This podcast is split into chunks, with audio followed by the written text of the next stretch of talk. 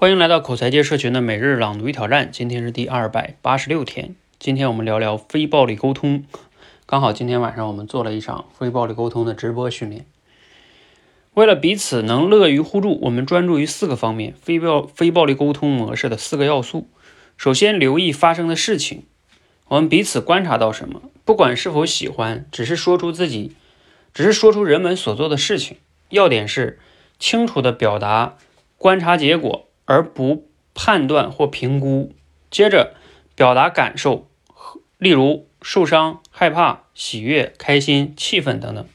然后呢，说出哪些需要导致那样的感受。一旦用非暴力沟通，诚实的表达自己，前三个要素就会得到体现。举例来说，一位母亲可能对她处于青春期的儿子说：“菲利克斯，看到咖啡桌下面两只脏袜子。”和电视机旁的三只，我不太高兴，因为我看重整洁。接着，他立即提出非暴力沟通的第四个要素：具体的请求。你是否愿意将袜子拿到房间或放进洗衣机呢？这一要素明确的告诉他人，我们期待他采取何种行动来满足我们。那这样呢？这位母亲就清楚的说出了非暴力沟通的四个要素。借助这四个要素啊，诚实的表达自己是非暴力沟通的一个方面。好，来自于马歇尔的《非暴力沟通》这本书。哎，你看完了之后有哪些感想和收获哈？呃，其实今天他讲的这个四个要素哈，就是这本书中在我看来最核心的四个词，也是非暴力沟通的一个核心的表达模式。一旦你能真正的把这四个词领悟透的话，你就能慢慢的掌握非暴力沟通的表达方式。像我们今天晚上做直播训练的时候呢，又给大家出了两个场景题哈。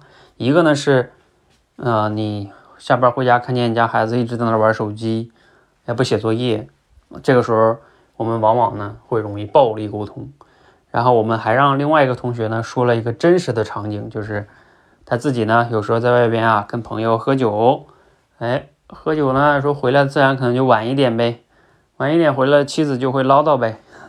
唠叨唠叨，他自己就烦了，可能就会跟妻子吵吵起来了啊。那我们今天针对他这个场景也分析了一下，我们如何用非暴力沟通的方式去表达啊。其实非暴力沟通啊，你一旦学会了之后，你会发现在真实的家庭生活中，尤其是在家庭中啊，你能更好的减少这种冲突，无论是跟伴侣、跟孩子、跟自己的父母。啊，你想想这几个关系都是最亲密的人，处理好了的话，你的幸福指数会大大的提升哈。好，呃，所以呢，我建议大家哈，真的好好的去学一学这个非暴力沟通，把刚才说这四个要素掌握好。哪四个呢？就是观察、感受、需求、请求。好，让我们一起持续的修炼哈。欢迎和我们一起每日朗读与挑战，持续的输入、思考、输出，口才会更好。谢谢。